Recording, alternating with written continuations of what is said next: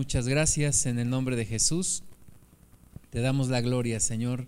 Gracias porque podemos estar aquí juntos buscándote a ti, Señor. Tú eres el centro de nuestra vida y tú eres el centro también de esta reunión. Te pedimos, Señor Jesucristo, que tú seas aquí con nosotros. Invocamos tu presencia, Señor. Invocamos tu presencia, Espíritu Santo, pidiéndote que tú te manifiestes, que tú nos guíes, Señor, y que cada uno de mis hermanos reciba hoy una bendición especial de acercarse a ti, de alabarte, de bendecirte y de recibir tu amor, Señor, de recibir tu dirección, de recibir tu bendición, Señor. Tú conoces la carga de cada uno, tú sabes la situación de cada uno y en tus manos los pongo, Señor, pero que todos juntos podamos alabarte, podamos bendecirte y reconocer que tú eres bueno, que tú eres fiel, Señor, que tú eres justo y verdadero. En tus manos, Padre, estamos poniendo nuestra vida en esta hora y Espíritu Santo, te pedimos que nos guíes en toda esta reunión que vamos a tener, que ahora comenzamos y que tú nos dirijas a través de cada actividad, de cada palabra, Señor, que vamos a estar dando. Te pedimos que nos ayudes en esta hora para poder entender tu palabra, para poder recibir tu revelación, recibir, Señor, una transformación en nuestra mente, porque seamos renovados, porque seamos cambiados y de acuerdo a tu imagen, de acuerdo a tu semejanza, Señor Jesús, ponemos en tus manos esta palabra en el libro de Lucas, te pedimos que nos guíes, que guíes, Señor, mis palabras y nuestros pensamientos y nuestro corazón. En el nombre de Cristo Jesús, a ti sea la gloria. Amén. Bueno, vamos al libro de Lucas capítulo 1. Vamos a ver hoy a partir del versículo 57 el cumplimiento de la promesa del nacimiento de Juan, tal como lo había dicho el ángel Gabriel, de la forma en la que lo dijo, se cumplió.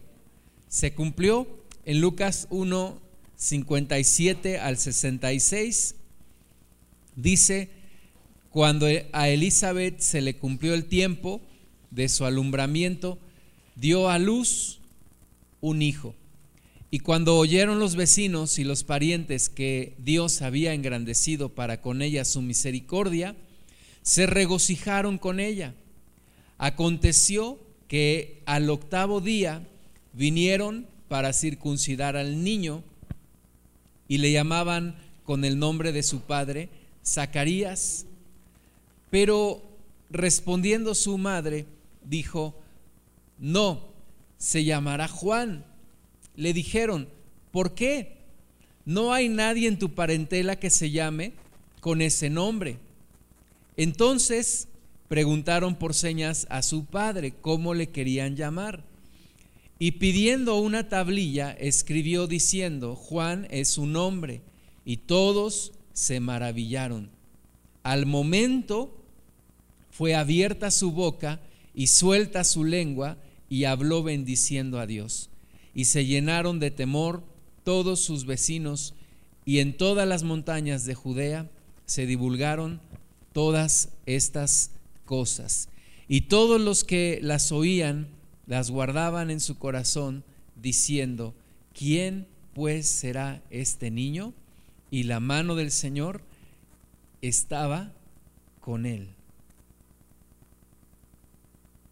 Como decía al principio, las promesas de Dios se cumplen todas y cada una en su tiempo. Todas las promesas de Dios se cumplen cuando es el momento. Todas las promesas de Dios tiene un tiempo en el cual Dios las dice y un tiempo que tiene que pasar para que se cumplan las promesas, pero todas las promesas de Dios se cumplen.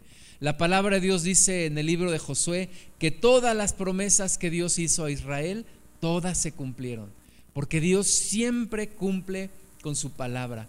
Dice la Biblia que Dios no es hombre para mentir, ni hijo de hombre para desmentirse. Lo que Dios dice, Él hará. Y lo que Dios dijo, que sucedería con la vida de Elizabeth y de Zacarías acerca de su hijo, así sucedió. Versículo 57 de Lucas 1 es el cumplimiento de la promesa de Dios. Cuando a Elizabeth se le cumplió el tiempo de su alumbramiento, dio a luz un hijo. tal como lo dijo el ángel, tal como Dios lo prometió, porque de nuevo Dios es veraz. Dios no puede mentir. La Biblia dice que es imposible que Dios mienta. Dios no puede mentir y cuando Dios dice algo, eso ha de suceder, eso ha de, ha de ocurrir. Un hermano lo explicaba de esta manera, decía, si en esta, en esta mañana Dios viniera y nos dijera, ay, qué bonita noche, ¿qué creen que sucedería? Se haría de noche. ¿Por qué? Porque Dios no puede mentir. No puede Dios mentir. Entonces, es imposible que Dios mienta. Y con esa convicción y con esa confianza podemos nosotros creer que cada promesa que encontramos en la Biblia se va a cumplir. Porque Dios no miente. Porque Dios no es hombre para mentir, ni hijo de hombre para desmentirse. Entonces, de la manera en la que Dios le dijo a, a, Elizabeth y a Zacarías, así se cumplió. Llegó el tiempo de su alumbramiento y dio a luz un hijo. Ahora, cuando da luz el hijo, estaban ahí los vecinos, dice que oyeron y entonces los parientes también llegaron y, se, dice que se gozaron esos parientes que Dios había engrandecido para con ella su misericordia, se regocijaron con ella, se gozaron. Era una cuestión de fiesta saber que por la edad de, esto, de este par de, de personas, Zacarías y Elizabeth, y que además nunca habían podido tener hijos, ahora estaban gozándose, estaban regocijándose, aunque no veían ellos más allá el propósito que Dios tenía para este niño que estaban haciendo, pero se regocijaron en que estaban teniendo este gran gozo de tener un hijo. Entonces empezaron a opinar. En la cultura judía, eh, es muy importante el nombre. El nombre que se le pone a una persona es muy importante porque es parte de su carácter, refleja su carácter y es parte de lo que se quiere que la persona llegue a ser. Entonces el nombre es muy importante. Ahora, dice que en el octavo día vinieron a circuncidar al niño.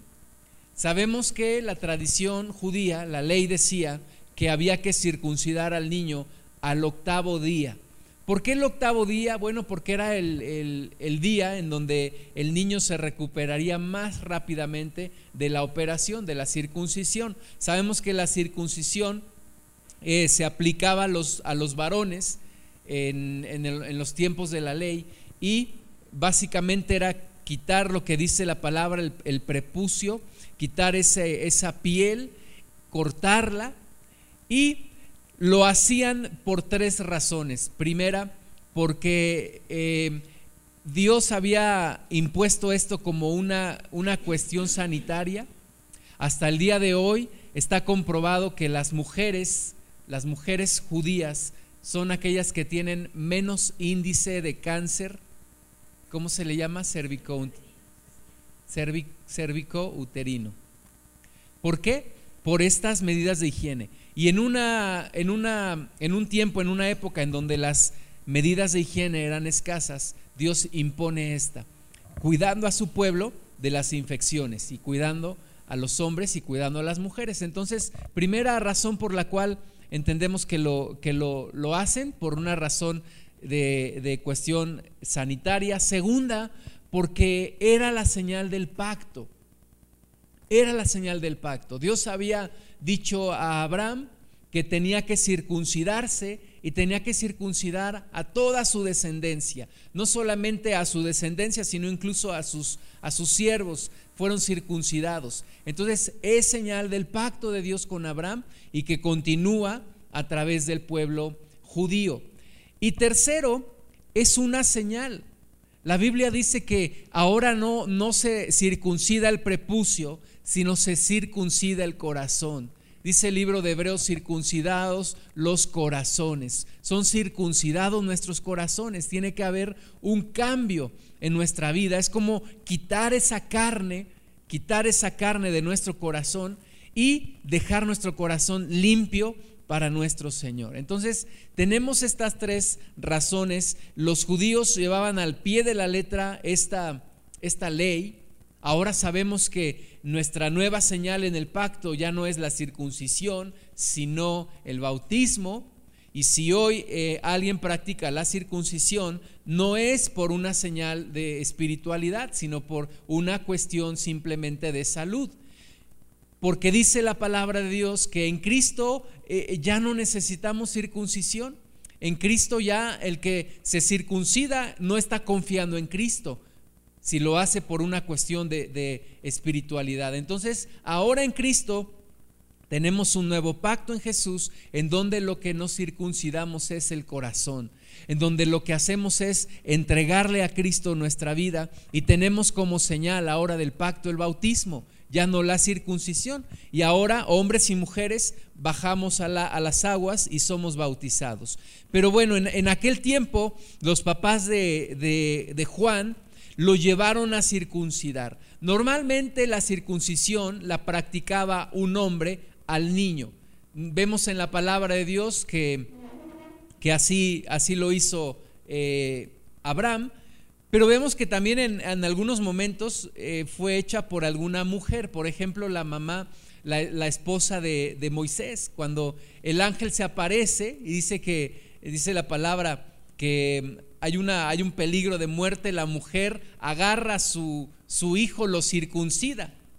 Entonces, también pudo haber sido practicada por, por alguna mujer hacia sus hijos, pero principalmente la responsabilidad de hacerlo era del padre. Ahora, aquí lo llevan a circuncidar al octavo día y era la tradición que en ese, en ese momento se le daba el nombre al niño. De la misma forma que cuando Abraham se circuncidó, Dios le cambió el nombre y, en lugar de Abraham le puso Abraham. Entonces, el día de la circuncisión se le ponía el nombre al niño. Normalmente los que ponían los nombres pues eran los padres. No era una cuestión que se consultara con, con todo el pueblo. A ver, ¿cómo quieren que se llame mi hijo? No, era una, una situación que los padres decidían solamente en pocos casos se permitía a otras personas influenciar en la decisión. Por ejemplo, lo vemos con, lo vemos con, eh, con Ruth y su, y su esposo Boz. Vemos que la gente alrededor, cuando tuvieron su hijo, todos empezaron a opinar y le pusieron ya como nombre Obed, que fue padre de Isaí, que a su vez fue padre de David. En este caso también vemos que la gente empieza a opinar. La gente al gozarse en esto dice que están ahí las personas y, empezaron a opinar y a, preguntarle a su mamá cómo, cómo se va a llamar. Se va a llamar Zacarías como su padre, ¿verdad? Así le, va, le vamos a poner Zacarías. Zacarías quiere decir Jehová se acordó. Jehová se acordó. Pero la mujer dice no. Elizabeth dice no, no se va a llamar Zacarías, se va a llamar Juan, que quiere decir Dios tiene gracia. La palabra correcta no es tiene, sino es, pero la palabra no existe como tal el, adjetivo de gracia eh, para un hombre. Entonces, no podemos decir Dios es gracioso porque se interpretaría de otra forma, pero Dios tiene gracia. Y precisamente Juan es el que viene a anunciarnos la venida de Jesús y el, nombre que Dios elige para él tiene todo el sentido, el Dios de gracia. Dios estaba a punto de manifestar su gracia. Estaba manifestando su gracia en dos ancianos a, a una edad muy avanzada en donde ya era imposible tener hijos de una manera natural. Pero Dios con su gracia viene y les concede un hijo, pero además viene toda la gracia de Dios después de ese niño que luego crecería y que anunciaría al Mesías. Entonces, el nombre que dice Elizabeth, Elizabeth dice, no, no se va a llamar como su padre, se va a llamar Juan. Y entonces le dicen, pero ¿por qué Juan si nadie en tu parentela tiene ese nombre? Y entonces eh, están ahí insistiendo y entonces le preguntan a él, a Zacarías. Recuerden que Zacarías no podía hablar porque él había dudado de la promesa de Dios. Entonces el ángel le dijo, pues ahora no vas a hablar hasta que se cumplan estas cosas. Entonces ahí estaba Zacarías sin poder hablar. Voltean a él y le preguntan, ¿cómo quieres que se llame tu hijo? Entonces él les dice, tráiganme una, una tablilla de, estas tablillas de madera que se usaban para escribir. Les dice, tráiganme una, se comunica a señas, como no puedes hablar, imagínenselo ahí tratando de decirles, tráigame una, una tablilla. Estábamos ayer visitando al, al, abuelito de Claudio, no puede hablar el Señor, igual nos, nos decía, nos decía así, hacía señas, algo, un, cuadro, y, le hacía así. Y, y Claudio dice, ah, si quieres una Biblia. Sí, quieren una Biblia para leer. Bueno, así me imagino a Zacarías. Tráiganme una tabla, quiero escribir. ¿Qué qué? No, te estamos preguntando que cómo quieres que se llame. Por eso tráiganme una tabla, quiero anotarles. Entonces hasta que alguien se le prende el foco, va por la tablilla y le trae la tablilla y con qué escribir. Y, dice la palabra de Dios que ahí en la tablilla escribe, Juan es su nombre. Y todos hicieron, oh, todos se maravillaron. Todos los que estaban ahí opinando, no, no, no, que se va a llamar Zacarías como su papá o, o como su abuelito, no sé, ahí estaban todos opinando. Y cuando Juan escribe, Juan es, perdón, cuando Zacarías escribe, Juan es su nombre, todos se quedan asombrados.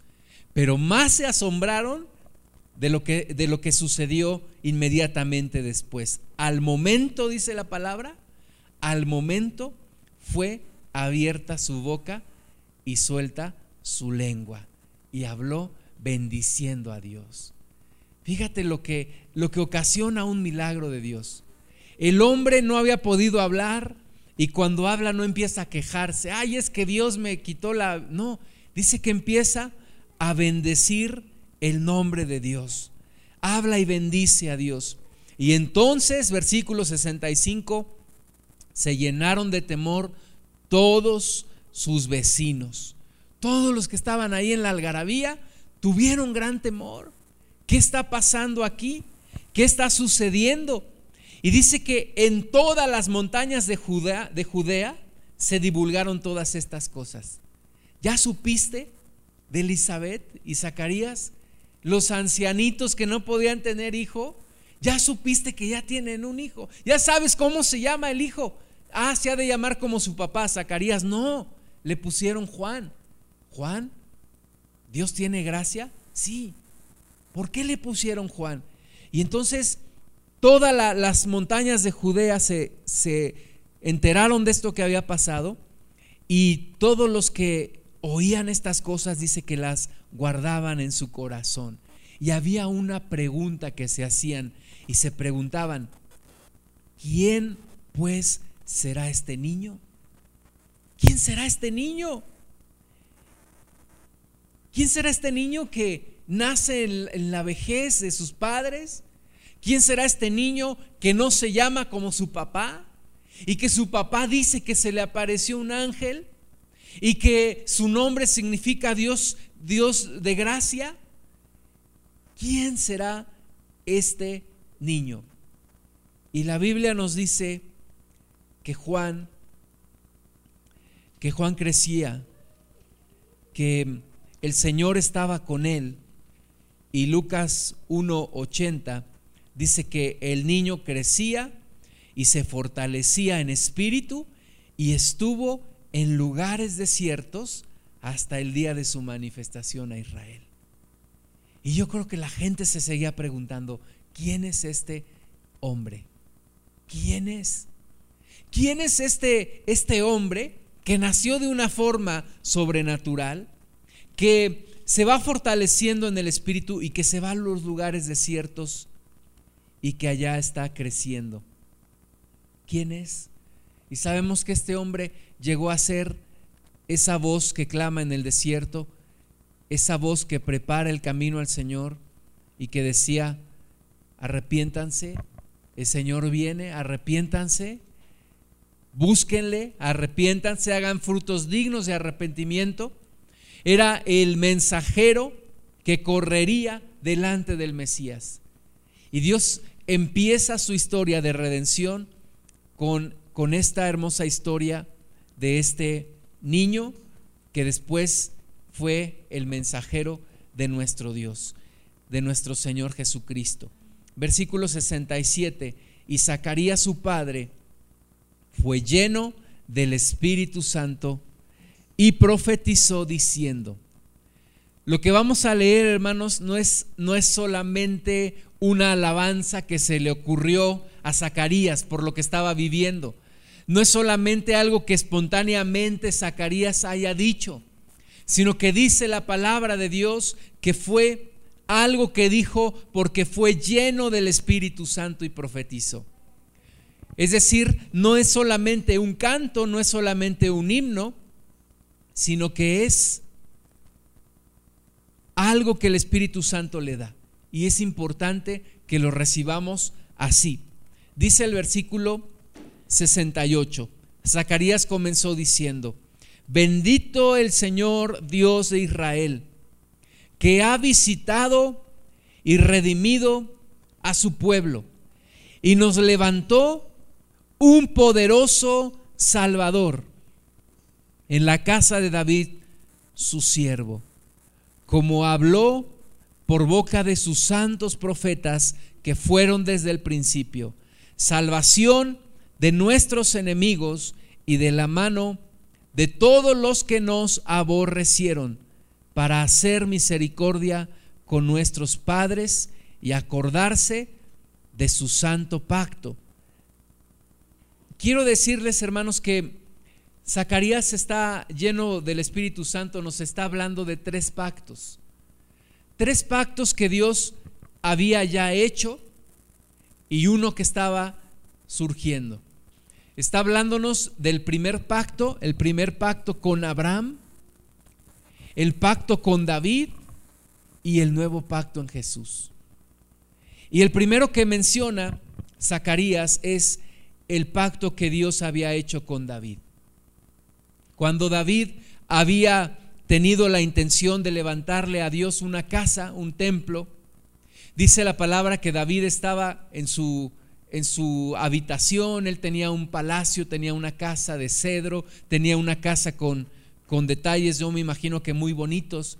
Y en una de esas yo me imagino a, David en su reposet, ¿no? Ahí está sentado, descansando, diciendo, ay, qué, qué padre casa tengo y Dios me ha dado descanso de mis enemigos alrededor.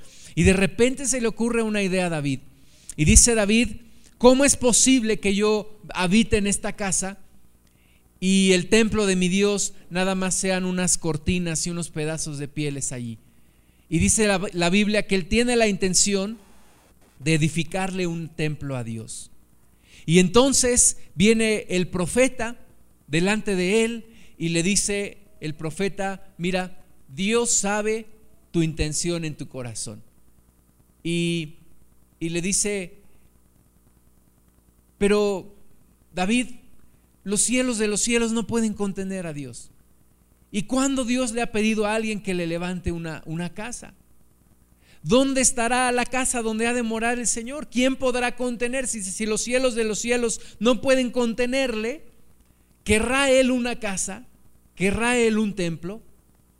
Y le dice, así dice el Señor, más bien de tu descendencia voy a levantar uno que gobierne, su reino no tendrá fin, de tu linaje, de tu casa. Y David aún se humilla más delante del Señor y le dice, pero, pero Dios, ¿quién soy yo? ¿Y, ¿Y quién es la casa de mi padre?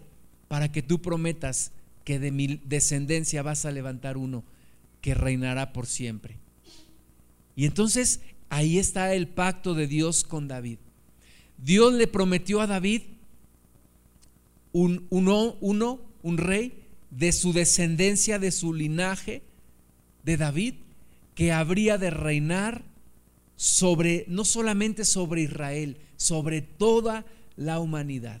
Y está hablando nuestro Dios está hablando de Jesucristo. Ese pacto que, que Dios había hecho muchos años atrás con David, ahora se estaba, estaba por realizarse estaba por cumplirse, estaba por materializarse. Y Zacarías, lleno del Espíritu Santo, dice, Dios nos ha visitado, ha redimido a su pueblo Bendito el Señor Dios de Israel que ha visitado y redimido su pueblo y nos levantó un poderoso Salvador en la casa de David, su siervo, como Dios lo había prometido, como Dios había hecho pacto con David. Y este pacto está por cumplirse. Ahora, ese pacto que Dios había hecho con David, un pacto para establecer un reino, un rey. Podemos hablar que era un pacto universal, que aunque Israel no lo entendía, pero este pacto en Jesús involucraba a todas las naciones de la tierra, no solamente Israel. Este pacto que Dios estaba haciendo con David involucraba a todas las naciones de la tierra. Y dice aquí Zacarías que Dios nos ha levantado un poderoso Salvador en la casa de David, su siervo. Pero luego dice, como habló por boca de sus santos profetas que fueron desde el principio. Salvación de nuestros enemigos y de la mano de todos los que nos aborrecieron para hacer misericordia con nuestros padres y acordarse de su santo pacto, del juramento que hizo Abraham, nuestro padre. Aquí toca otro pacto que Dios había hecho, el pacto que Dios había hecho con Abraham. Y dice Zacarías lleno del Espíritu Santo, Dios se ha acordado de este pueblo Israel para librarnos de nuestros enemigos para acordarse de su santo pacto que hizo con nuestro padre Abraham, que nos había de conceder que librados de nuestros enemigos, sin temor, le serviríamos. Este pacto ahora que recuerda Zacarías está más involucrado con el pueblo de Israel, con Israel.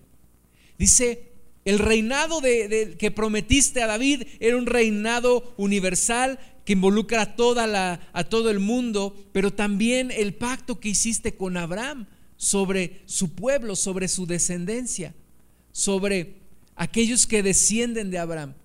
Sabemos que espiritualmente hablando nosotros también somos hijos de Abraham por la fe porque Abraham creyó y le fue contado por justicia. Y nosotros ahora hemos creído también y somos descendencia de Abraham. Sin embargo, aquí Zacarías está recordando que hay una bendición también enfocada al pueblo de Israel. Y dice el apóstol Pablo que si en la desobediencia de Israel ha habido bendición para el mundo, ¿cuánto más será en la restauración de Israel? Israel un día se va a arrepentir. Israel un día va a reconocer que Jesucristo es Señor, que Jesucristo es el Mesías. Entonces Zacarías está recordándolo y aunque hoy a nuestros ojos todavía no se cumple esta palabra para Israel, esta palabra se cumplirá. Y yo creo, y yo creo que está cerca el tiempo. Eh, en las noticias estamos viendo lo que está pasando con Israel. Tenemos que estar orando por su restauración, porque ellos también regresen sus ojos al Mesías. Y luego dice el versículo 75, en santidad y en justicia delante de Él todos nuestros días. Y tú, ahora se dirige al, al, al niño, a Juan, le dice, y tú, profeta del Altísimo, serás llamado. Dice, profeta del Altísimo serás llamado. O sea, cuando Zacarías dice, bendito sea el Dios de Israel que ha visitado y redimido a su pueblo y nos levantó un poderoso Salvador, y la gente se estaba preguntando, ¿quién será este niño? Zacarías está diciendo claramente, este niño no es el Mesías. Este niño será llamado profeta del Altísimo. Pero este niño no es el Mesías. Todavía cuando Juan estaba bautizando en el río Jordán, le preguntaban, ¿eres tú el Mesías? ¿Eres tú el profeta? ¿Eres tú Elías? ¿Quién eres tú? Dinos quién eres tú. Y la gente se lo preguntaba, pero él no es el Mesías. Juan no es el Mesías. Dice, y tú niño, profeta del Altísimo, serás llamado, porque irás delante de la presencia del Señor para preparar sus caminos. Aquí nos está hablando ya del nuevo pacto. El nuevo pacto. El pacto con David había sido bueno. Dios había prometido eh, a través de, de David traernos uno que sería nuestro Mesías, nuestro Redentor. El pacto con Abraham está bien, porque además Dios también le dijo a Abraham, en tus simientes serán benditas todas las familias de la tierra. Pero ahora, mis amados hermanos, nos está hablando del nuevo pacto. Porque dice, irás delante de la presencia del Señor para preparar sus caminos. El Mesías ya está por venir. El Mesías ya está llegando. El Mesías está a punto de nacer. Había una separación de aproximadamente seis meses entre el nacimiento de Juan el Bautista y el nacimiento de Jesús. Y Zacarías está gozándose no solamente porque en su vejez Dios le da un niño, sino se está gozando porque está entendiendo la magnitud de las cosas que están pasando. Está viendo que el niño que Dios le está concediendo es el mensajero que viene, pero que detrás de él viene el Mesías. Y se goza Zacarías y, y yo creo que la mayoría de la gente no entendía todo esto. Y por eso se preguntaban, ¿quién será este niño? Y había temor en sus corazones y guardaban todas las cosas en su corazón. Pero Zacarías dice, tu niño serás llamado profeta del Altísimo, irás delante de la presencia del Señor para preparar sus caminos, para dar conocimiento de salvación a su pueblo, para perdón de sus pecados. Todo lo que, lo que ya entendía Zacarías porque Dios se lo reveló, porque Dios se lo permitió ver. Y yo pienso que Zacarías se estaba acordando de la visita de María y se estaba acordando del testimonio de María y estaba viendo ahora nacer a Juan y estaba pensando en lo que el ángel le había dicho y estaba recordando que el ángel le había dicho, este será hombre grande delante de, de Dios y irá a preparar el camino para el Mesías.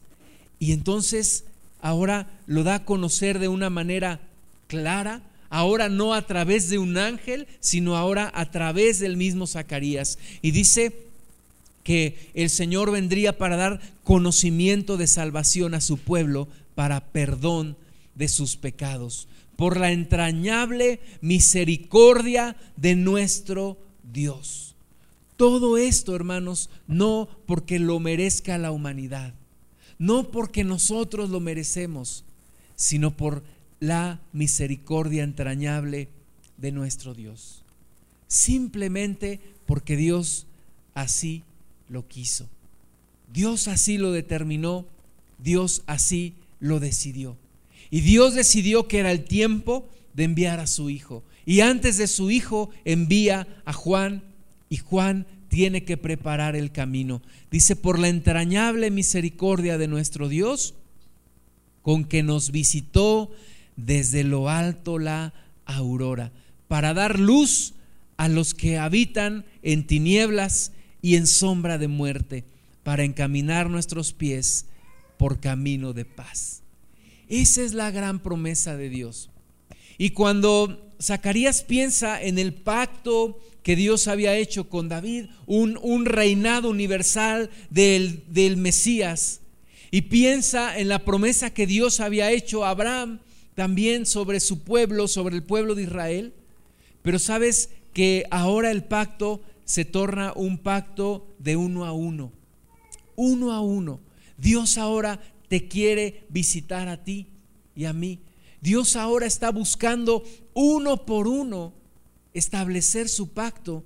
Dice que Él habría de traer conocimiento a su pueblo para perdón de pecados. Dice que por su entrañable misericordia Él nos visitó desde lo alto y que Él da luz a los que habitan en tinieblas y en sombra de muerte para encaminar nuestros pies por camino de paz. ¿Por qué? Por la entrañable misericordia de Dios, porque Dios así lo decidió, porque Dios así lo quiso, por su misericordia. Ayer en la noche veníamos de, de Cuzuacán a Islahuaco y veníamos ahí en la carretera y había muchísima, muchísima neblina, muchísima neblina. Y ahí, bueno, te acuerdas de los pecados que ya no te acordabas para ponerte a cuentas con Dios Veníamos allí y ya salimos un poco más arriba y vimos un taxi que, que iba delante de nosotros. Tratamos de seguirlo, nos ayudó un, tramo, luego, luego lo perdimos. Pero cuando llegamos a, a Islahuaco, apenas nos habíamos estacionado y, viene un hermano que, nos conoce, que conocemos, que, que tiene ahí un hotel y, un negocio y, y, viene bien apurado, viene corriendo y nos dice, hermanos, pásenle acá a la casa, está agonizando un vecino y no reacciona. Pásenle a orar, por favor, yo voy a hablar por teléfono y ya pasamos y estaba ahí una, una señora gritando este, auxilio, ayúdenme. Y le decía al, Señor por su nombre, despierta, despierta, no te vayas, no te vayas. Y, decía, Padre Jehová, ¿y ahora qué voy a hacer yo? Y, y, ayúdenme, doctora, este, sáquenlo, vámonos al hospital, este, doctora, está, está reaccionando, ¿qué le está pasando? No, ¿qué voy a hacer ahora? Y la señora estaba súper angustiada, la doctora nada más volteaba y decía, este, ya no tiene, ya no tiene, no se, le siente el pulso. Pero doctora, pero haga algo. Y, la señora aún le pachurraba el pecho, le decía, no, espérese, no, no, no lo mueva. Estaba desesperada. Y estuvimos allí orando y era una, una situación bien, bien estresante. Y estuvimos orando, finalmente se llevaron al Señor y finalmente nos dijeron hoy en la madrugada que el Señor había muerto, ya desde que estaba en su casa, ya estaba muerto. Pero la doctora no se lo quiso decir a la señora para no causarle un impacto mayor. ¿Qué es lo que, lo que te quiero decir? Que, que todo es por la gracia de Dios. Todo es por la gracia de Dios. Dios determina cuándo una persona se va y Dios determina cuándo una persona se queda. Una vez eh, mi cuñado me dijo, mira, cuando ya te toca, aunque te quites. Dice, y cuando no te toca, aunque te pongas. Y sí, todo es porque Dios así lo determine. Si Dios determina que ya es el tiempo, pues ya es el tiempo. Y si Dios determina que todavía no es el tiempo, todavía no es el tiempo. Pero todos tenemos la oportunidad. Después platicando con el hermano nos decía, yo a ese hombre le, hablé, le hablé mucho. Dice, él tiene parientes también que son cristianos, pero él nunca se decidió. Dice, él nunca dijo ni sí ni no. Y no sabemos, esperemos que haya tenido el tiempo de arrepentirse, de clamar a Jesús y de ser salvo. No sabemos si lo hizo o no, pero todo, todo depende de la gracia de Dios. Todo depende de la gracia de Dios. Y cuando llegamos ahí, había un taxi parado ahí, nos dijeron que ese taxi era del Señor que murió. Y yo pensé en el taxi que iba delante de nosotros. Creo que no era el mismo, pero yo dije, este, este señor pudo haberse, pudo haberse muerto en la carretera, pero Dios le dio la oportunidad y murió en el zaguán de su casa tratando de meter su carro. Allí murió. En una noche, pues, en donde la familia estaba allí, él estaba con su esposa.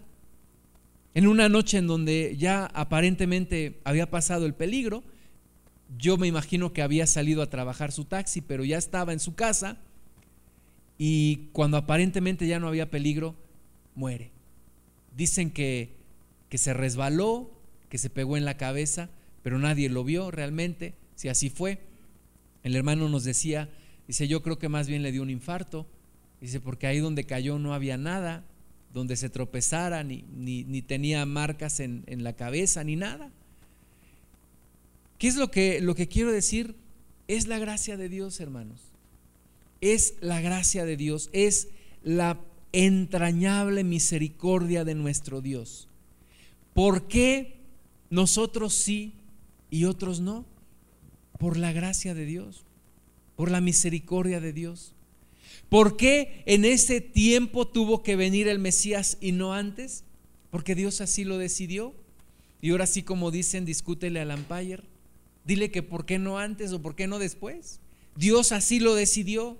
Y nadie le puede aconsejar a Dios.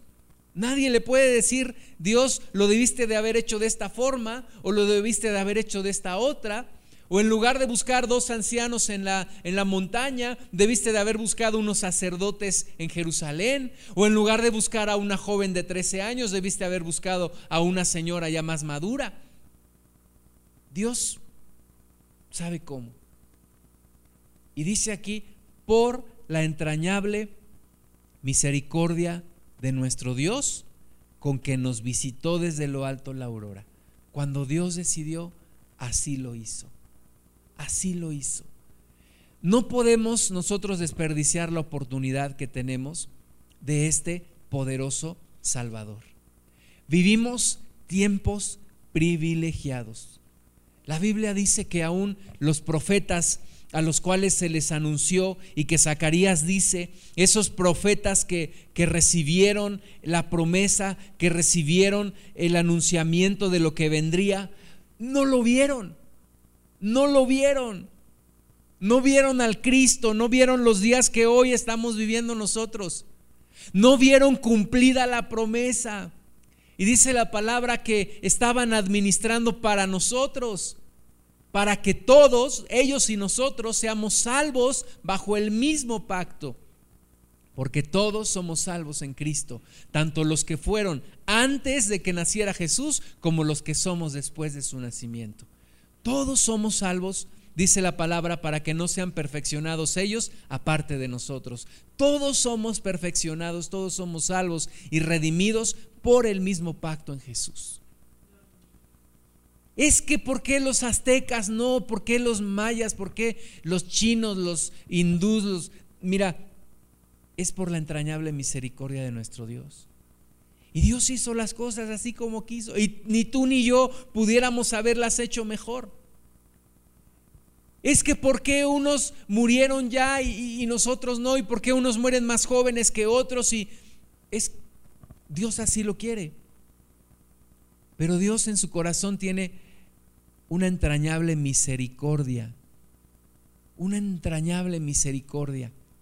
Un amigo mío una vez me dijo, ¿sabes qué significa la, la palabra misericordia? Y se, se compone de dos palabras. La primera parte de la palabra misericordia tiene que ver con las miserias de alguien. Y cordia es acordarse de las miserias de otra persona. Y sabes que Dios se acordó de nuestras miserias. Dios se acordó de la miseria de esta humanidad. Porque nos vio en tinieblas y porque nos vistió desde lo alto la aurora. Y entonces nos permite ver la luz a los que estábamos en tinieblas y en sombra de muerte para encaminar nuestros pies por camino de paz. Qué gran bendición. Y cuánto hay que estar agradecidos con nuestro Dios. Que así como lo hizo, está perfecto. Que así como está ejecutando sus planes, está perfecto. Y darle las gracias a nuestro Dios por todo esto que está haciendo. Por todo esto que nos está permitiendo vivir y por reconciliarnos con Él. Todo esto, mis amados hermanos, viene en un capítulo de Lucas. Qué grande historia de la redención de nuestro Dios hacia la humanidad. Los caminos de Dios son insondeables, inescrutables. ¿Quién puede aconsejarle a Dios? ¿Quién puede decirle, haz esto o haz esto otro o no hagas esto? Dios, como hace las cosas, es perfecto. Es perfecto. Y nosotros debemos estar agradecidos con su favor. Lucas 1.80, y el niño crecía y se fortalecía en espíritu y estuvo en lugares desiertos hasta el día de su manifestación a Israel. De nuevo, algo, algo está comenzando a gestarse. Ya no el niño en el vientre de su madre. Ya el niño nació pero algo está gestándose ahora en el desierto. Algo está Dios trabajando ahora en el desierto. Primero, no podían ver a Juan porque estaba en el vientre de su madre, pero ahí se estaba formando. Y Zacarías estaba mudo, no podía hablar. Y la gente se preguntaba qué está pasando. Y al quinto mes, Elizabeth sale a la calle, después de cinco meses de estar recluida en su casa, y les dice a todas los, las personas alrededor lo que estaba pasando con ella. Y la gente no entiende y guardaba en su corazón todo esto y se preguntaban, ¿qué está pasando? Y ahora Juan en el desierto. ¿Y ahora qué estará sucediendo? Dice la palabra de Dios, he aquí yo hago algo nuevo, cosa nueva. Dice, pronto saldrá a la luz, pronto saldrá a la luz. Aunque ustedes no lo conocen, nos dice nuestro Dios, pero yo estoy haciendo algo nuevo. Y dice la palabra de Dios aún que es como, como el niño que se forma en el vientre de su mamá. Aunque no lo vemos, allí se está formando. Y aquí se estaba formando algo nuevo. Y en medio nuestro, mis hermanos, Dios está haciendo una obra también, que pronto saldrá a la luz. Dios está trabajando una nueva etapa en su historia de su salvación. En esta historia de romance entre Dios y la humanidad. Dios está preparando algo nuevo. De la misma forma en la que Juan se fue al desierto y la gente dejó de verlo, pero Dios estaba ya preparando algo. De la misma forma, en estos tiempos postreros, Dios está preparando algo que pronto saldrá a la luz para salvación, para redención de muchos. Amén. Y nos toca a nosotros ser parte de todo esto. Vamos a darle gracias a Dios. Señor, te damos muchas gracias. Gracias, Padre, por esta grandísima bendición de habernos enviado un poderoso Salvador. Gracias, Padre, por habernos incluido en tus planes, porque como gentiles estábamos fuera, estábamos sin Dios, estábamos sin esperanza, pero tú en tu entrañable misericordia nos visitaste, nos incluiste en tus planes.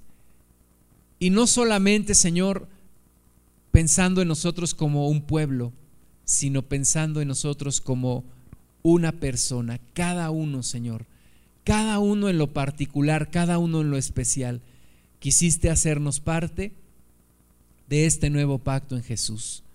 Te damos muchas gracias porque nos resplandeció luz a los que andábamos en tinieblas y nos trajiste vida a los que andábamos en muerte. Gracias te damos. Gracias Padre porque tus caminos son inescrutables, insondeables ¿quién los podrá entender y quién te pudiera aconsejar a ti, Señor, sobre lo que tienes que hacer?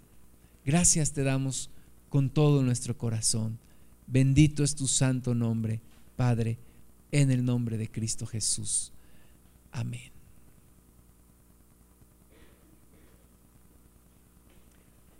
Bueno, pues no pues no le enseñes nada y cuando no le estás enseñando nada, le estás diciendo que no se acerque a Dios simplemente. No, no, es que mi hijo ya tiene que tomar sus propias decisiones y el día de hoy no quiso venir a la congregación. Ok, ¿cuántos años tiene tu hijo? Tres años. Ah, pues, oye, está padre, pero ahorita tú eres el que le debe de inculcar, tú le tienes que dar la mantequilla y la miel, tú le tienes que sembrar en él. El día de mañana va a ser imposible que lo hagas si no lo haces ahora. ¿Cuánto trabajo nos costó a algunos de nosotros aprender cosas de grandes que no aprendimos de niños? Tenemos que involucrarnos en la educación de la siguiente generación. Mis hermanos, este, este reino de Dios no se acaba en tu generación, continúa en la siguiente continúa en la siguiente.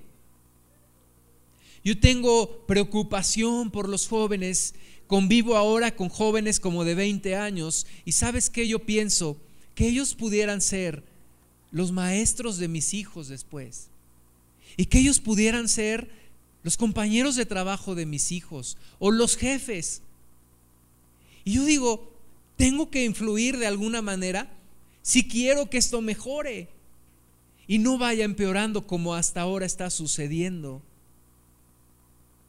¿Sabes que vienen también? Hemos hablado un poquito de las cosas negativas que vienen, porque vienen, vienen.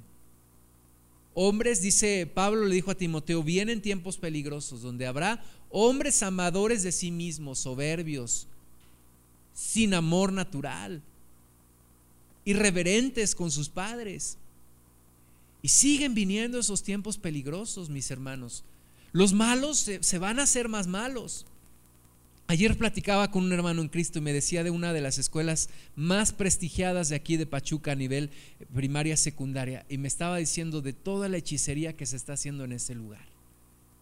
Y conozco también testimonios cercanos de lo que se hace en las universidades prestigiadas de este estado y de este país se están entregando a la hechicería. Y no hechicería de, a nivel de eh, hay una toloache para que. No, no, no, no. Brujería de alto nivel. Brujería de alto nivel. Tipo este jovencillo que, que sacaron los libros, se me olvidó. Tipo Harry Potter. Brujería de alto nivel. Países como Inglaterra que ha tenido los, los brujos, los magos de más alto nivel, bueno, sigue avanzando. ¿Hasta cuándo, mis amados hermanos? Hasta que de esta sociedad salga uno que se llama el anticristo y que se llama la bestia y que va a gobernar todo este mundo. No lo estoy inventando y las cosas van para allá.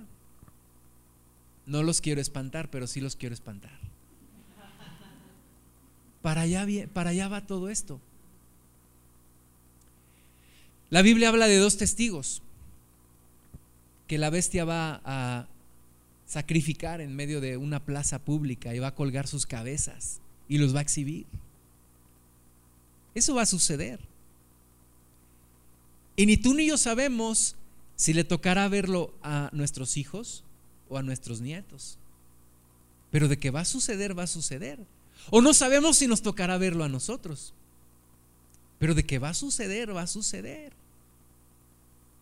Ahora, ¿quién quiere ser parte de esa iglesia que va a sufrir y que va a tener que ofrecer resistencia a todo eso? ¿Quién quiere ser? ¿Está preparada la iglesia? ¿Está preparando a la siguiente generación para eso? O nada más le está enseñando la ofrenda, la ofrenda, la ofrenda del Señor. Tú le das un peso y Él te regresa dos. Dale a Dios y Él te va a dar. Y sé feliz y no sufras la prosperidad, porque Dios te quiere bendecir, Dios te quiere prosperar, Dios no quiere que tú sufras, pobrecito de ti. No te preocupes, camadito. Ay, mimado, el Hijo del Señor. ¿Y quiénes van a ser esos dos testigos que se paran delante de la bestia? Y aquí Dios, Jesucristo es Señor. Jesucristo es el Señor. Aunque me mates, Jesucristo es el Señor. ¿Quiénes van a ser esos muchachos? Jeremías 31, 34. Y no enseñará más ninguno a su prójimo, ni ninguno a su hermano, diciendo, conoce a Jehová porque todos me conocerán, desde el más pequeño de ellos hasta el más grande, dice Jehová, porque perdonaré la maldad de ellos y no me acordaré más de su pecado. Mis amados hermanos, esto es lo que los ángeles anhelan ver. Que todos conocen a Dios. Que los más pequeñitos, los niños, los jóvenes, como David se paró delante de un gigante y lo mató. De la misma manera se van a levantar niños, se van a levantar adolescentes, se van a levantar jóvenes llenos del poder del Espíritu Santo y van a enfrentar al diablo y lo van a vencer. Lo van a vencer. El diablo lo sabe. Por eso está, por eso está enfocándose en los abortos, por eso está enfocándose en las drogas, por eso está enfocándose en los vicios, en la promiscuidad, porque sabe que son siervos en potencia y que si los deja crecer ya no los va a poder detener. Estos, mis amados hermanos, van a superarnos a, a ti y a mí en entrega, en pasión, en llenura del Espíritu Santo. Pero estos son nuestra descendencia. Tus hijos, mis hijos, los jóvenes, los adolescentes. Algunos andan por ahí sin propósito, pero Dios los va a rescatar. Van a ser tizones arrebatados del incendio y van a ser llenos y van a ser como Pedro, que con su sombra sanaban los enfermos. Y los demonios van a venir delante de Dios y les van a decir, ¿por qué me atormentas antes de tiempo? Y ellos van a decir, sale en el nombre de Jesús. Van a ser jóvenes y adolescentes y niños llenos de una alabanza que los va a desbordar. Los va a desbordar.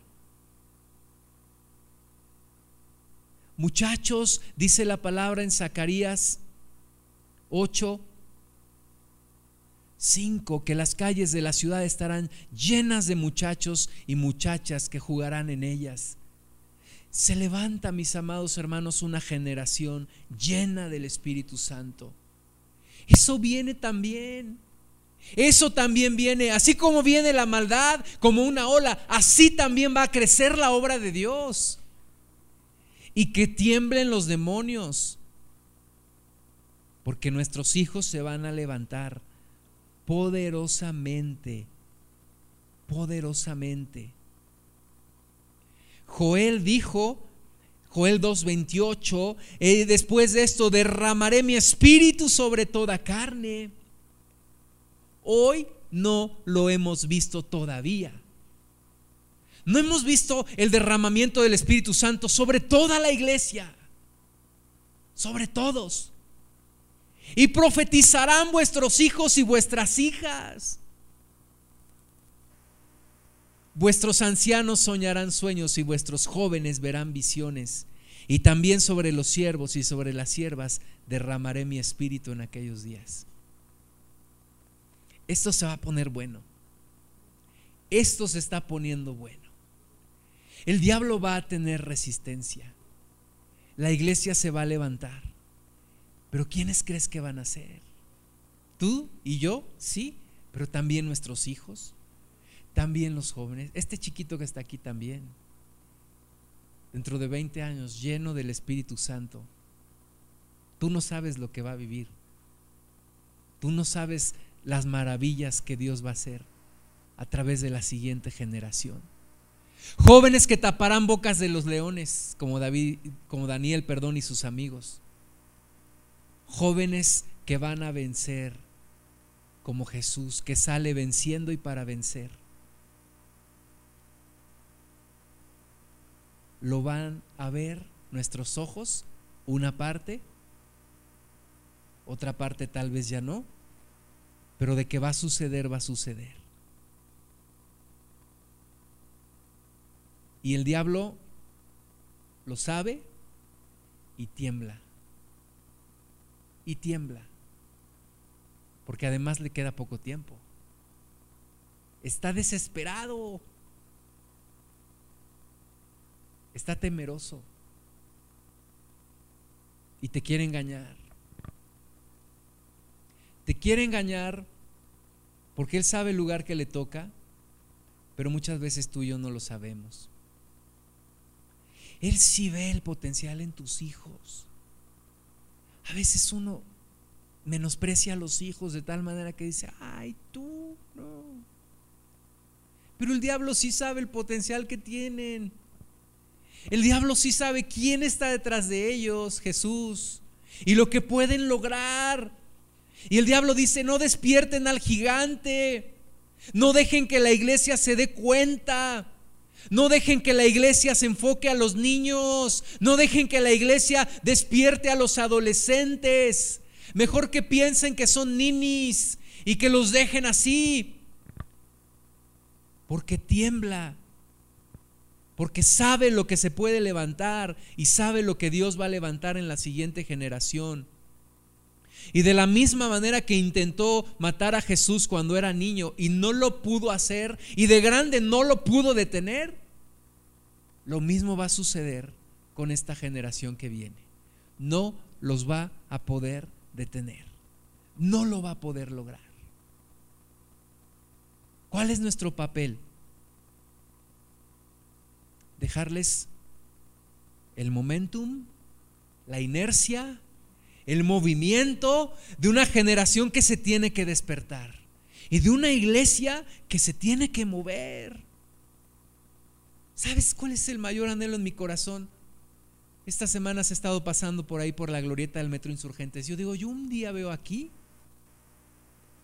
lleno de chavos predicando el Evangelio, lleno de chavos haciendo milagros, jóvenes subiéndose al, transporte público. Yo tengo en mi corazón un amor por la Ciudad de México, porque fue el lugar donde, yo me crié, pero también porque creo que ese lugar tiene que ser impactado. El centro de este país tiene que ser impactado. Y yo me veo que, salimos de Pachuca y que vamos a ese lugar y que predicamos el Evangelio y que vamos a hacer grandes cosas, pero que la siguiente generación viene aún más fuerte. Tus hijos te tienen que superar. Yo agarré mi hijo, me lo puse enfrente y le dije, tú edificas sobre mis hombros, no estás edificando sobre la tierra. Tú, vas a llegar más alto de lo que yo alcance, porque tú no estás empezando del mismo lugar donde yo empecé. Y yo no viví lo que tú estás viviendo a tu edad. Así que tú tienes una responsabilidad de llegar más alto. Y alguien me puede decir, pero ¿por qué le pones esas cargas? Porque si no le pones cargas a tus hijos, no aterrizan. Y se la pasan pensando que siempre la vida va a ser igual y que siempre los vas a estar manteniendo. Y tienes que decirles no. Y mi estimado, la, obra de Dios no se acaba en donde yo la deje. ¿Por qué Salomón se perdió y tuvo más de mil mujeres y terminó levantando templos a, a demonios? ¿Sabes por qué? Porque se dedicó a cumplir la visión que su padre tuvo, nada más. Y cuando la cumplió, se quedó sin propósito. Tú no le puedes decir a tu hijo que adopte tu visión. Tú le tienes que decir, mi hijo, de aquí para allá, ¿eh? De aquí donde yo llegue, mi estimado hijo, mi estimada hija, de aquí para adelante, tú le sigues. Porque esto no se va a convertir en un museo. Es la obra de Dios que se edifica con piedras vivas. Y tiene que seguir. Tiene que seguir. Y una vez muerto yo, tú le sigues. Tú le sigues. Y es lo que le tenemos que decir a la siguiente generación. Pero la siguiente generación lo tiene que ver en nosotros. Lo tiene que ver. El fuego empieza en nosotros y continúa en ellos. No en una generación apática, perdida, cabizbaja y derrotada, no. Y si yo tengo problemas, yo le tengo que enseñar a mis hijos, miren, tengo problemas, pero, pero no dejo de luchar. Y no me dejo de agarrar del Señor. Y pienso en ustedes. Y ustedes tienen que seguirle. Ustedes tienen que continuar esta obra. Tenemos que enseñarles lo que viene. Job 39, 13 Hoy muchos padres son como, como el avestruz. Job 39, 13 dice, ¿diste tú hermosas alas al pavo real o alas y plumas al avestruz? El cual desampara en la tierra sus huevos y sobre el polvo los calienta y olvida que el pie los puede pisar y que, y que puede quebrarlos la bestia del campo. Fíjate qué, ave tan imprudente. Pone sus huevos y en lugar de empollarlos, los calienta con el polvo. Y dice aquí que se olvida de que Él mismo los puede pisar. ¿Cuántas veces nosotros mismos pisamos a nuestros hijos con nuestra actitud? De mediocridad, de derrota, de desánimo, de mediocridad, de religiosidad. Los pisamos. Esos huevos, esos pequeños, esas criaturas, los pisamos, les acabamos sus sueños. Y aún peor, si te olvida que la bestia del campo puede venir y pisarlos. Oye, aquí abajo, saliendo de aquí, puede conseguir droga, puede conseguir pornografía, ni siquiera tiene que pagar por ella, entra a internet. La bestia del campo los puede pisar. ¿Por qué? Porque se te olvida empollarlos, porque se te olvida protegerlos, se te olvida defenderlos. ¿Has visto cómo una madre defiende a sus, a sus cachorros? ¿Una leona has visto cómo defiende a sus cachorros? ¿Has visto en los documentales? Primero, primero pasan sobre ella y luego tocan a sus, a sus hijos. Y así tenemos que ser tú y yo. Decirle al diablo, mira, aquí, aquí, te, aquí te topas con pared, ¿eh? Aquí primero pasa sobre mí. Y mira, detrás de mí está Cristo, ¿eh? Así que piénsale. Y aquí no faltan mis oraciones. Y aquí no, no faltarán mis llamadas de atención. Y si tengo que confrontar algo, lo voy a confrontar. Y si tengo que reconocer mis errores, los voy a reconocer. Pero aquí, aquí primero pasa sobre mí. Aquí es como José, como Josué. Yo y mi casa servimos a Jehová. No como el avestruz, que los pone y los deja. Ay, mis, mis, ahí se lo encargo. Mis, este, pues medio inquieto, pero ahí se lo encargo, ¿no?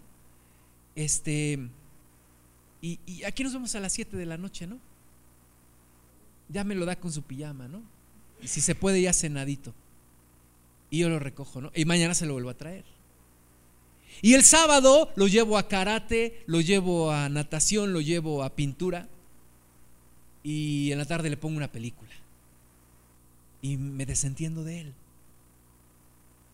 Estoy dejando mis huevecillos ahí, mis criaturas, olvidándome que la bestia del campo los quiere pisar. Los quiere destruir. No los puede, los quiere destruir. Y el versículo 16 está, está como para este tiempo. Se endurece para con sus hijos como si no fuesen suyos.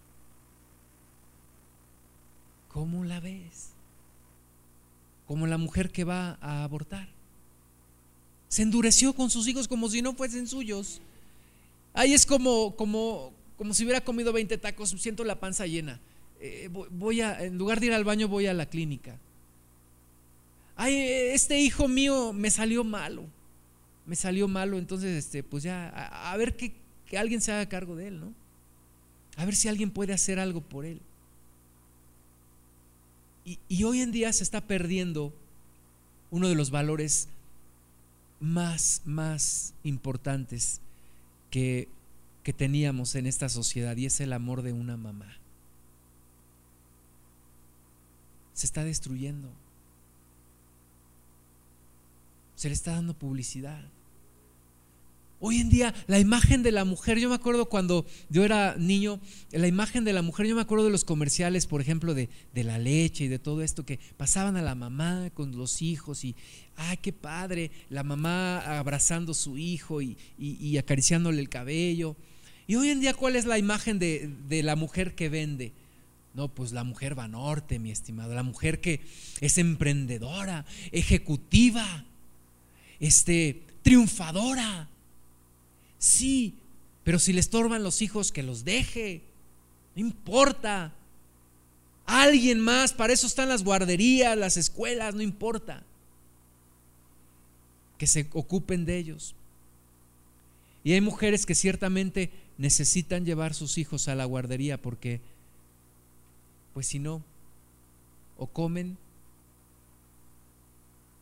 Y si no es ella, porque un irresponsable hombre no está haciendo su, su papel que tiene que hacer. Y es cuando nos toca a ti y a mí, hombres, oye tú, no seas sinvergüenza. Hazte responsable. Hazte cargo. El día de ayer me decía una mujer, yo la hago de papá y mamá.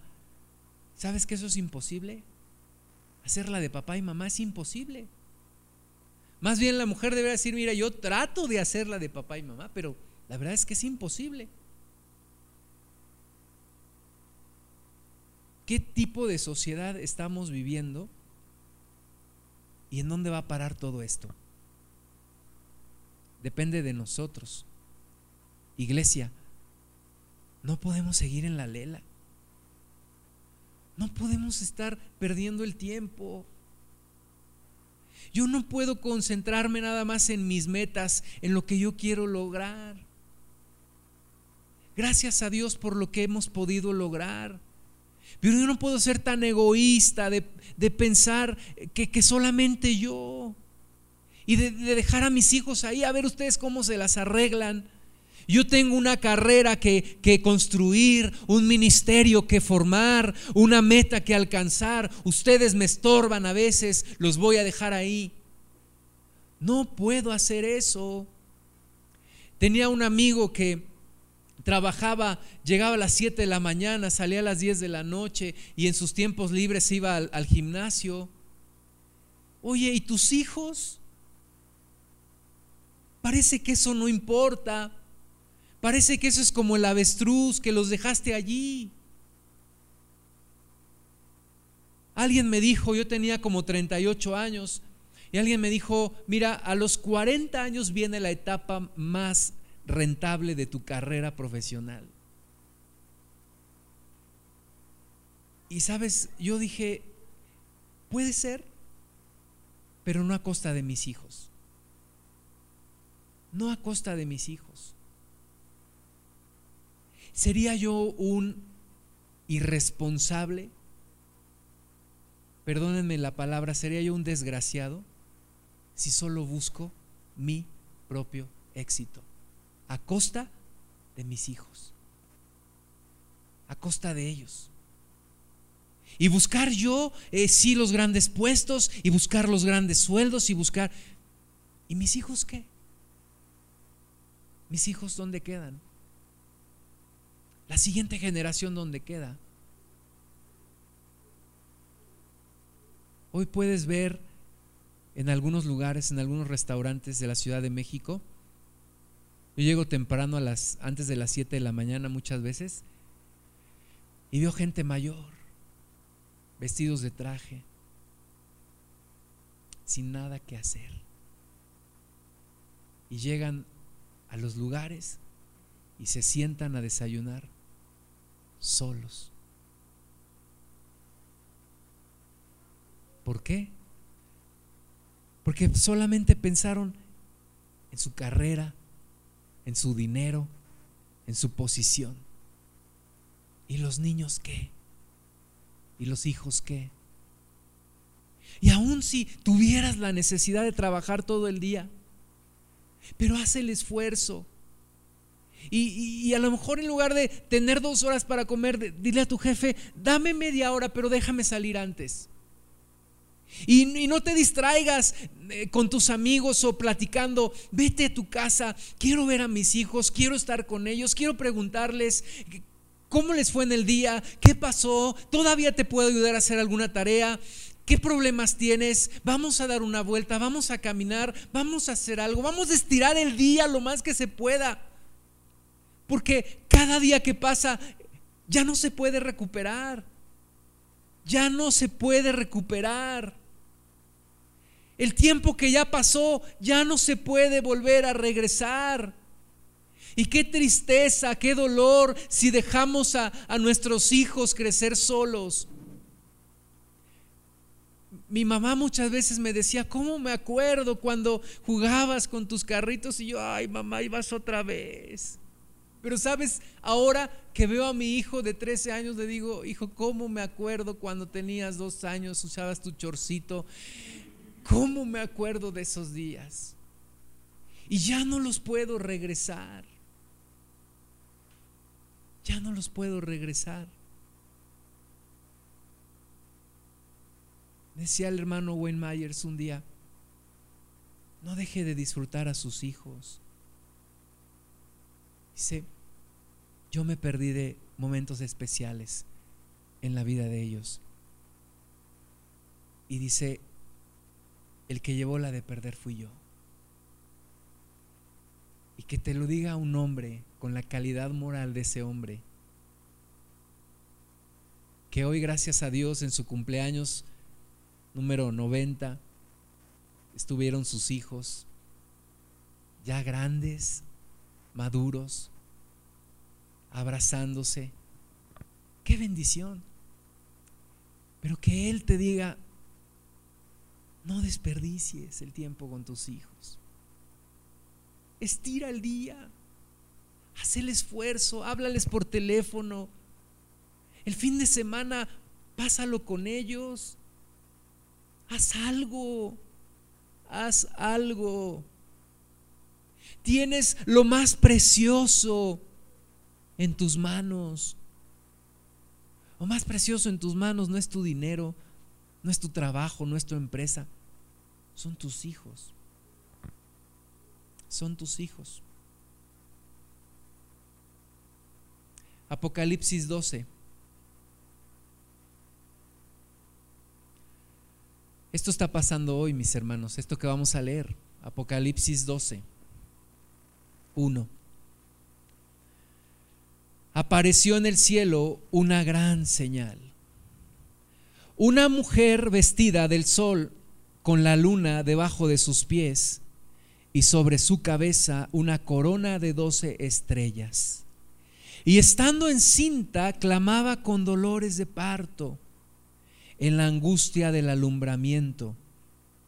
También apareció otra señal en el cielo he aquí un dragón, un gran dragón escarlata, que tiene que tenía siete cabezas y diez cuernos, y en sus cabezas siete diademas, y su cola arrastraba la tercera parte de las estrellas del cielo y las arrojó sobre la tierra. Y el dragón se paró frente a la mujer que estaba para dar a luz, a fin de devorar a su hijo tan pronto como naciese. ¿Qué, qué enemigo tan feroz, qué enemigo tan, tan despiadado tenemos? que está parado allí frente a la mujer para devorar, para devorar al bebé en cuanto nace. No darle la oportunidad de que crezca, devorarlo en cuanto nace. Y ella dio a luz un hijo varón que regirá con vara de hierro a todas las naciones, y su Hijo fue arrebatado para Dios y para su trono. Está hablando de nuestro Señor Jesús. Está hablando de lo que el diablo quiso hacer. Acabar con él en cuanto naciera, acabar con él, matarlo. No lo pudo hacer porque Dios lo protegió. Dice el versículo 6, y la mujer huyó al desierto donde tiene lugar preparado por Dios para que allí la sustenten por 1260 días. Jesús creció en Nazaret, se formó, dice la palabra, que, que creció y halló gracia delante de Dios y delante de los hombres, y tenía sabiduría delante de Dios y delante de los hombres. Y llegó a la edad de 30 años como un hombre maduro, como un hombre fuerte, como un hombre sano en su interior. Gracias a que se le preparó el camino, llegó a ser la persona que, que Dios quería que fuera. Y tres años duró su ministerio y fue a la cruz.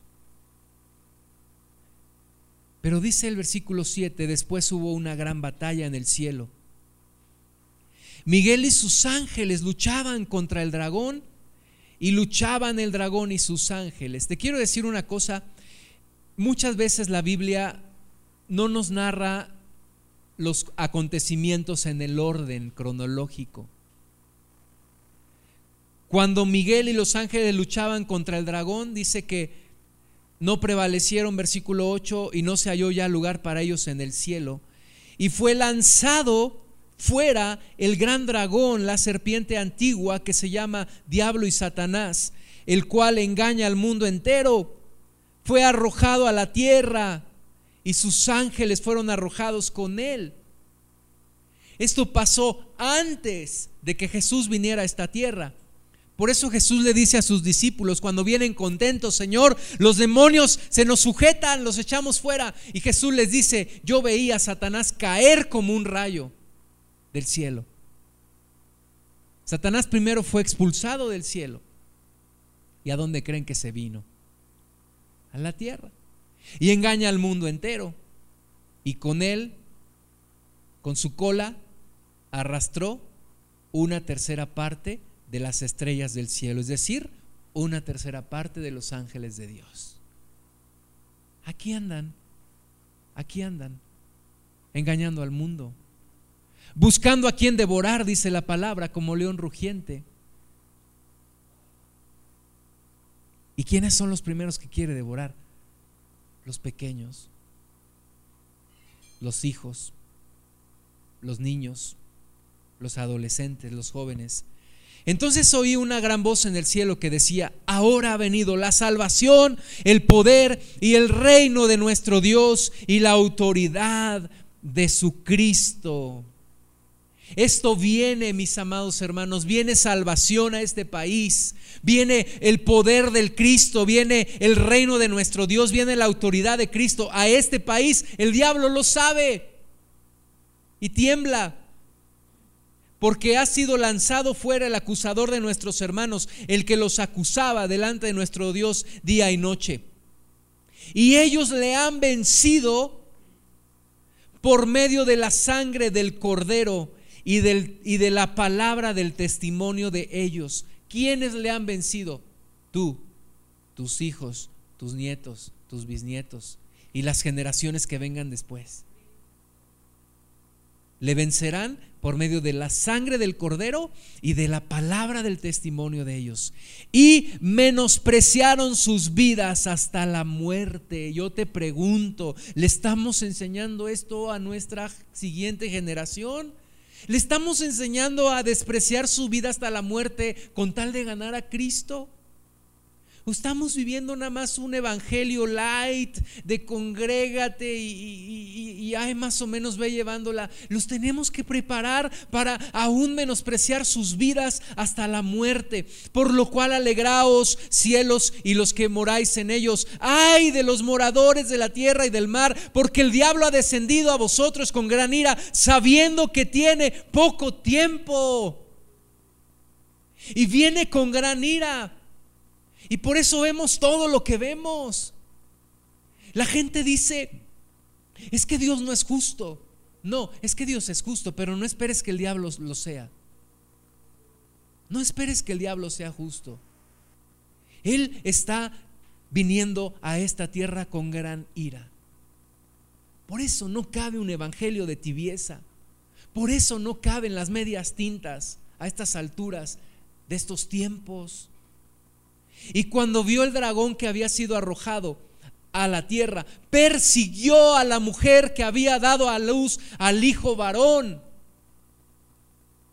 y se le dieron a la mujer las dos alas de la gran águila para que volase de delante de la serpiente al desierto, a su lugar donde es sustentada por un tiempo y tiempos y la mitad de un tiempo. Y la serpiente arrojó de su boca tras la mujer agua como un río para que fuese arrastrada por el río. Pero la tierra ayudó a la mujer, pues la tierra abrió su boca y tragó el río que el dragón había echado de su boca.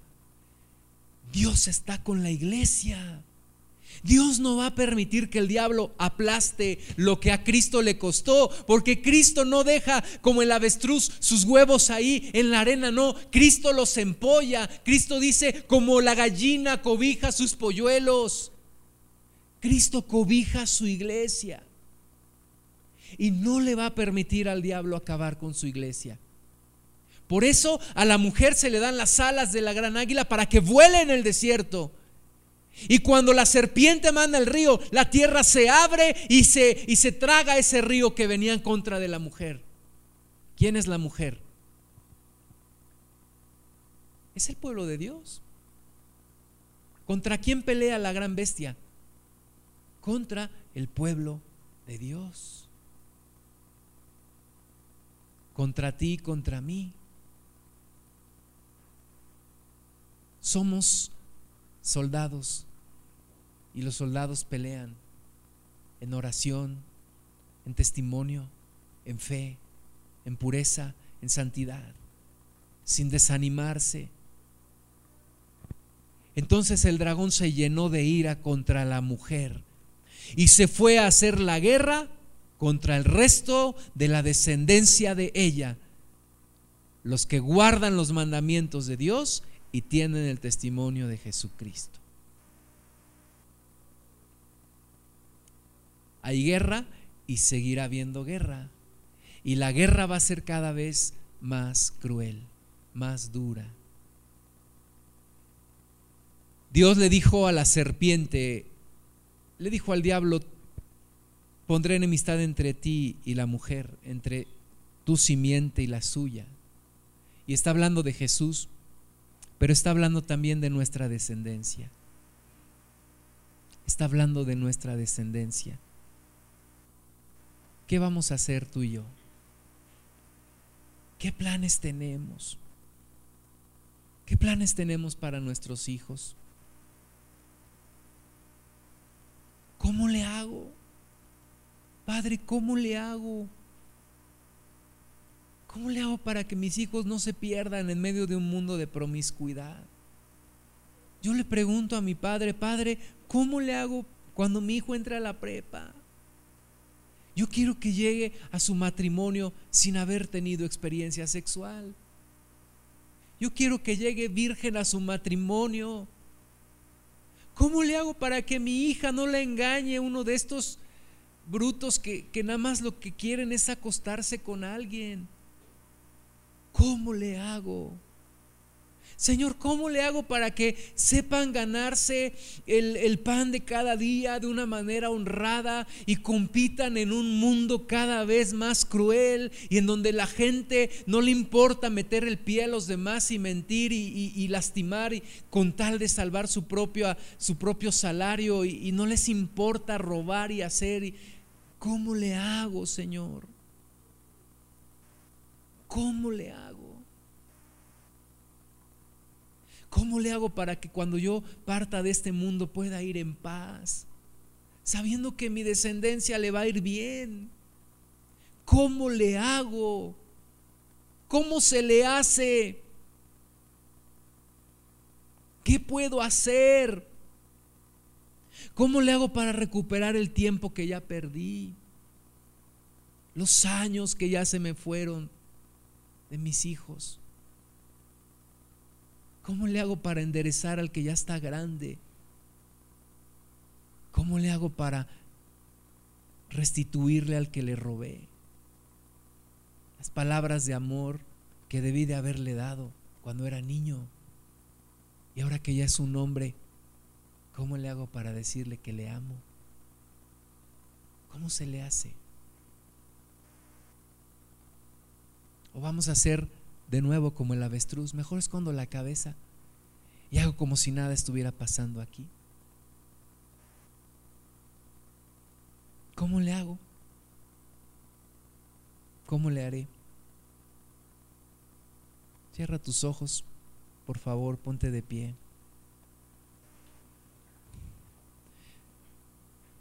Yo quiero poner sobre ti un gran reto, una gran carga.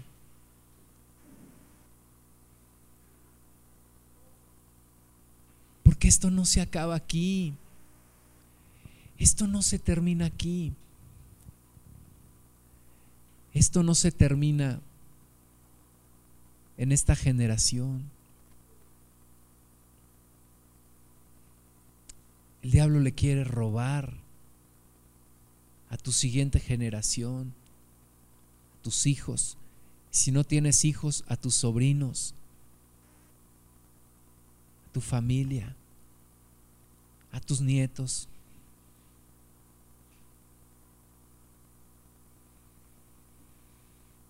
Y dice la palabra, y busqué quien se pusiera en la brecha, y no lo hallé. Y no lo hallé.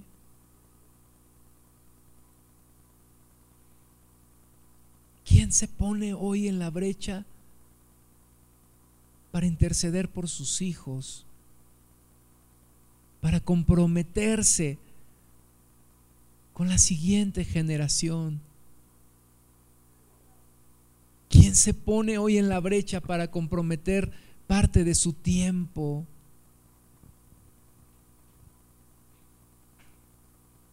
No del tiempo que te sobre sino para hacer un tiempo para pasarlo con tus hijos. ¿Quién se compromete hoy para de rodillas buscar la sabiduría de Dios, Señor, para cuándo tenemos que apretar, cuándo tenemos que soltar, cuándo hay que reprender, cuándo hay que regañar, cuándo hay que exhortar, cuándo hay que platicar, cuándo hay que premiar, cuándo hay que consolar? Señor, danos esa sabiduría. Perdónanos cuando hemos sido como el avestruz, que hemos endurecido